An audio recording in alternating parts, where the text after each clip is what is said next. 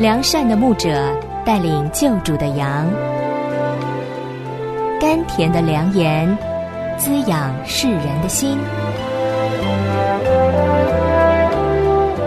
善牧良言。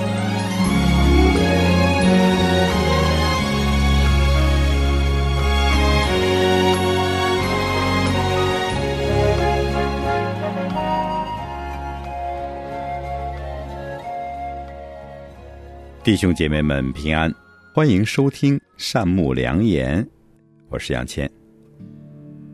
网络上有一个有趣的讨论，有人说我们现今的生活充斥着各样让人痛心的新闻，还有天灾人祸，真是希望可以回到过去那个平静安稳的日子。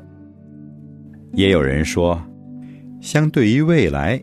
我们所处的现在可能就是最好的时候。是啊，我们无法回到过去，也无法预知未来，但我们确认的是，在这个末世，神迫切的想人人得救，让耶稣的话成为每个人生活的准则，让神进入到每一个人的生命当中。在今天的山姆良言节目里。江平安牧师将透过罗马书十章九到十七节，与我们一同来看保罗的忧虑，以及他对于传福音急迫的心情。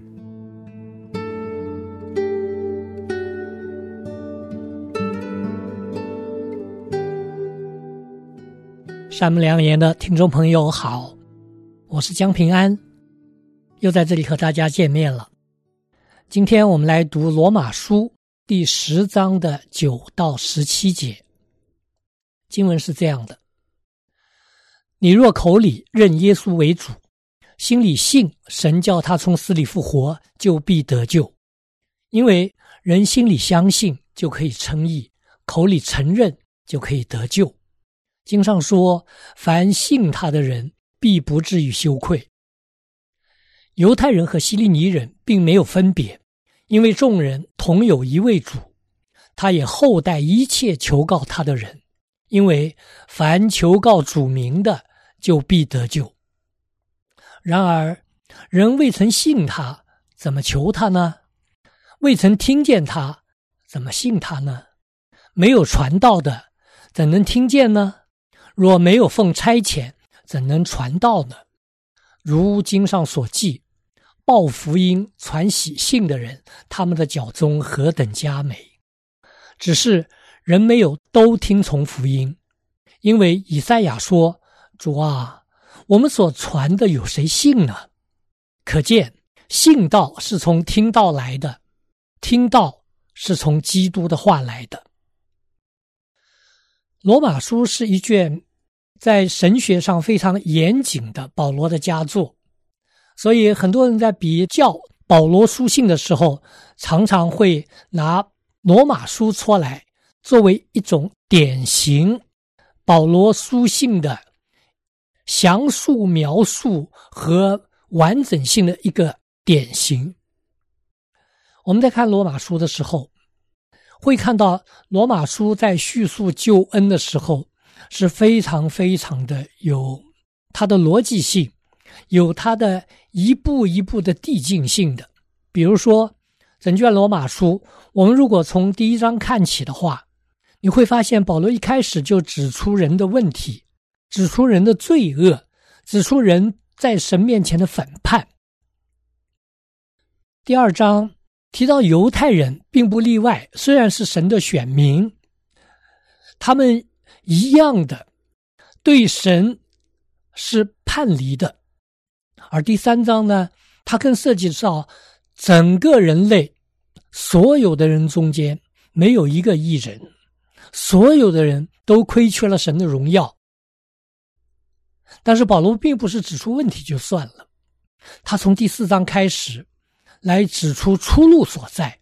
第四章他提到从亚伯拉罕开始，神就设立了一条路，叫做因信称义。到第五章呢，他就讲到神的爱。有一些话可能很多基督徒都比较熟悉，“为一人死是少有的，为人人死或者有敢为的，唯有基督在我们还做罪人的时候，就为我们死，神的爱就在此向我们显明了。他提到神的爱，因为神的爱，因为神的主动，所以这条出路被确定下来。到了第六章，保罗提到当受洗归入基督，并且他指出受洗的本质是要与主联合。即在死的形状上与主联合，就要在复活的形状上也是与主联合。到了第七章呢，他提到基督徒一个共有的问题，就往往处在一种身不由己的状态之中。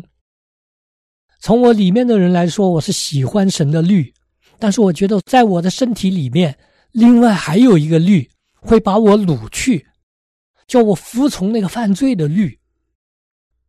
甚至有一句话，很多人都有同感：“我真是苦啊！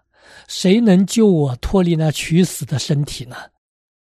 这是第七章。同样，信了耶稣以后，并不是万事大吉了。信了耶稣以后，仍然里面有挣扎，里面有苦楚。这种苦是不信的人没有的，就是我很想遵行神的话，但是我缺乏能力。同样的，到第八章又出现了出路了。保罗说：“神的意可以成就在我们这些不随从肉体、只随从圣灵的人的身上。就是那个出路，是你要去随从圣灵，开始一个全新的生活。这个是罗马书的顺序。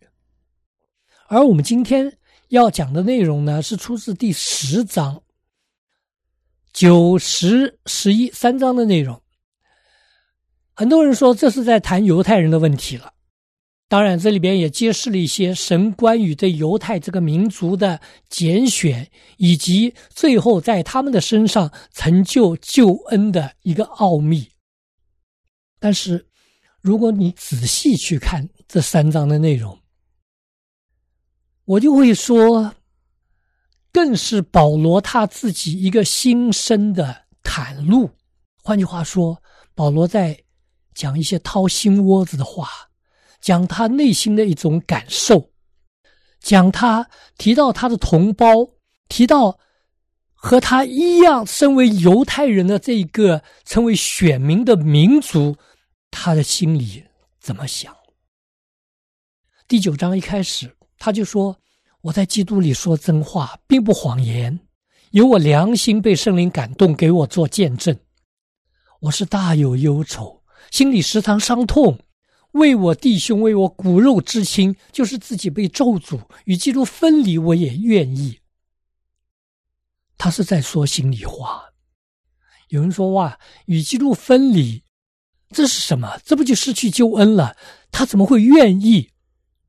保罗是用这种方式来表达，并不是说他对救恩不确信，而是。他说：“我为了我的同胞能够一样的信耶稣，我情愿承担最大的痛苦都愿意。”他表明说：“虽然我是在向外邦人传福音，我的心里可从来没有忘记过我的同胞。”所以，从第九章到第十章，他一直在讲犹太人的事儿，同时呢，也是在表明说自己对我同胞的爱。我对我同胞，他们能够向神回转的一种切望。他这样说，在第十章一开始，弟兄们，我心里所愿的，向神所求的，是要以色列人得救。他说，我的心里一直是如此，但是很可惜。我可以证明他们向神有热心，但不是按照真知识。他在这一章里面指出犹太人的问题，也让外邦的信徒看到神借着犹太人的某种程度上的愚昧、固执，甚至是高傲，看到神借此让外邦信徒。能够有得到救恩的机会，对犹太人来说，他们真的是一群非常自义、非常觉得自己有与众不同的人。第三节，保罗说他们因为不知道神的力，就想立自己的义，因此他们就不服神的义了。第五节，他说摩西曾经写着说：“人若行了出于律法的义，就必因此活着。”犹太人要立的义，就是所谓律法的义。他们觉得自己只要竭力的来遵行律法，尤其是那些律法外在的规条，他们就觉得这就是义了，这就是我与众不同的了。我去过以色列很多次，每一次我都会有一些感受。犹太人，特别是一些很认真的在信仰上面想要去遵循律法的犹太人。他们是遵循律法到了一个程度，在外人的眼中甚至看得很怪的了。比如说，他们安息日不会去按那个电梯的按钮，因为安息日要安息。比如说，他们会在哭墙那里每一天每一天花很多的时间去读经去祷告。甚至每次读经祷告的时候，他们会很认真的带上那个经文的额头的蓝色的一个小盒子。他们会在手上缠上皮条，那上面写的也是经文，因为在旧约的律位记、生命记里边有这样的规定：你要戴在额头上，你要戴在手臂上。在外表来看，他们做的非常好，但是。就因为他们这样做了，他们认为他们才是遵行神话语的典范，他们才是唯一一群被神拣选也得神喜悦的一群人。但是保罗说，他们遵行了出于律法的义，只是因此活着，上帝会给你一些祝福，但是。他们没有真正的得到上帝要给他们的最好的、最大的，一直到永远的礼物，就是耶稣基督。其实，犹太人的信仰，包括很多其他宗教的虔诚信徒的信仰，本质上面，都是像罗马书十章三节所说，想要立自己的义。换句话说。就是要用自己的行为来换取神的祝福，把神的同在、永远的祝福看成一种是可以用交换而得到的商品而已。而在这同时，人们往往喜悦的是自己的一种成就感啊！我得到了，我成功了，我已经做到了。但是，神让人明白的是，不是。你得到了，不是我得到了，而是他得到了，是他成功了，是他做到了。主耶稣在十字架上喊出的一句话，今天我们说十架七言，这是第六句。耶稣说：“成了，成了，就是他已经做完成了。”他已经把所有的一切都做了，这就是他成就的救法。当然，犹太民族是蒙恩的，他们有律法。可是，在保罗的书信里边，他特别指出，上帝给人律法，并不是只是叫我们去遵循着律法的。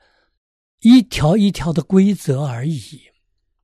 在十章第四节，保罗说：“律法的总结就是基督，是凡信他的都得着义。”换句话说，基督完成了律法所要求的一切，他达到了律法的标准，他是一个真正的艺人，他在世界上的一生成就了神对律法的要求，而。他今天可以把属于他的赐给我们，让信他的都得着义。律法的总结，从另外一方面来看，就是让我们学习去爱神，学习去爱人，而基督就成就了这样的要求。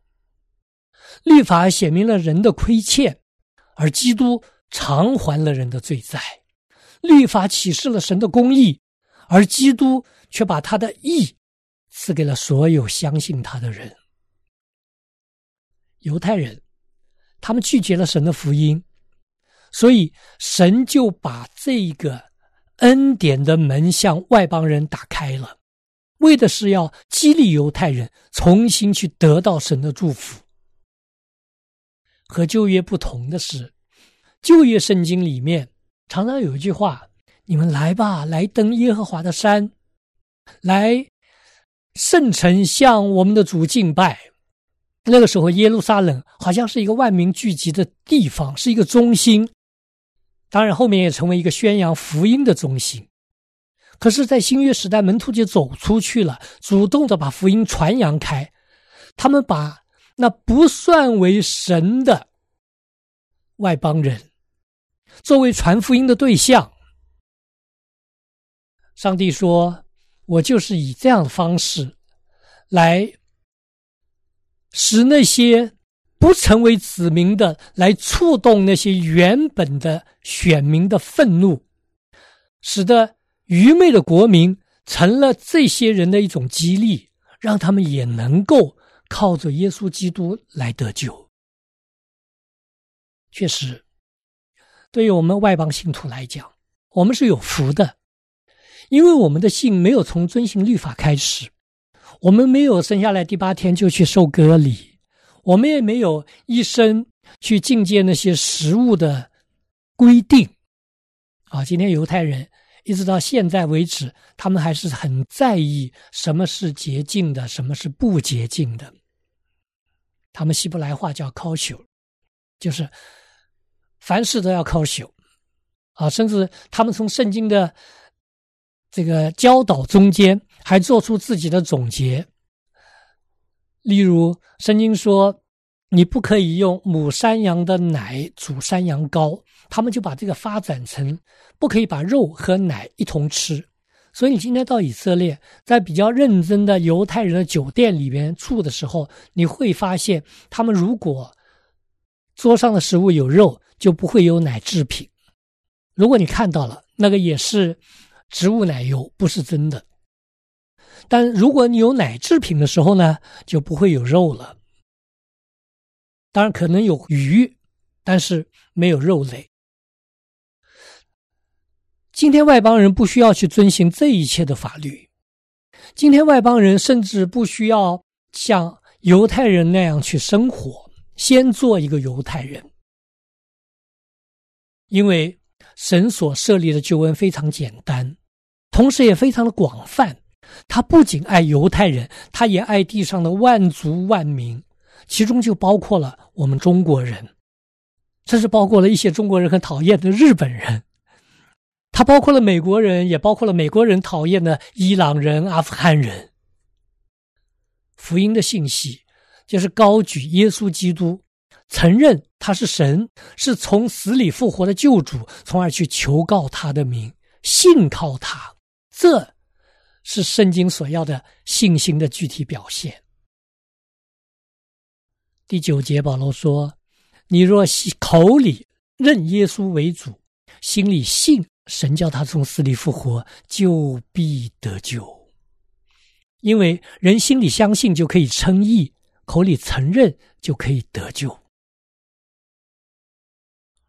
圣经非常清楚的告诉我们：凡信他的人，必不至于羞愧。”犹太人和希利尼人没有分别。希利尼人在这里是一个广义的意思，就是除犹太人之外的其他的各个民族的人，因为我们同有一位主，他也厚待一切求告他的名。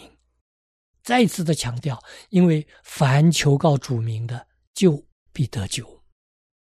我们所信的就是这样的一位救主，他爱我们。让我们今天认识了他，让我们今天已经承受了他给我们的祝福。但是，在保罗向我们谈吐他的心声的时候，他进一步说道：“我们是有了，那别人呢？”十四节他说：“只是人没有都听从福音啊。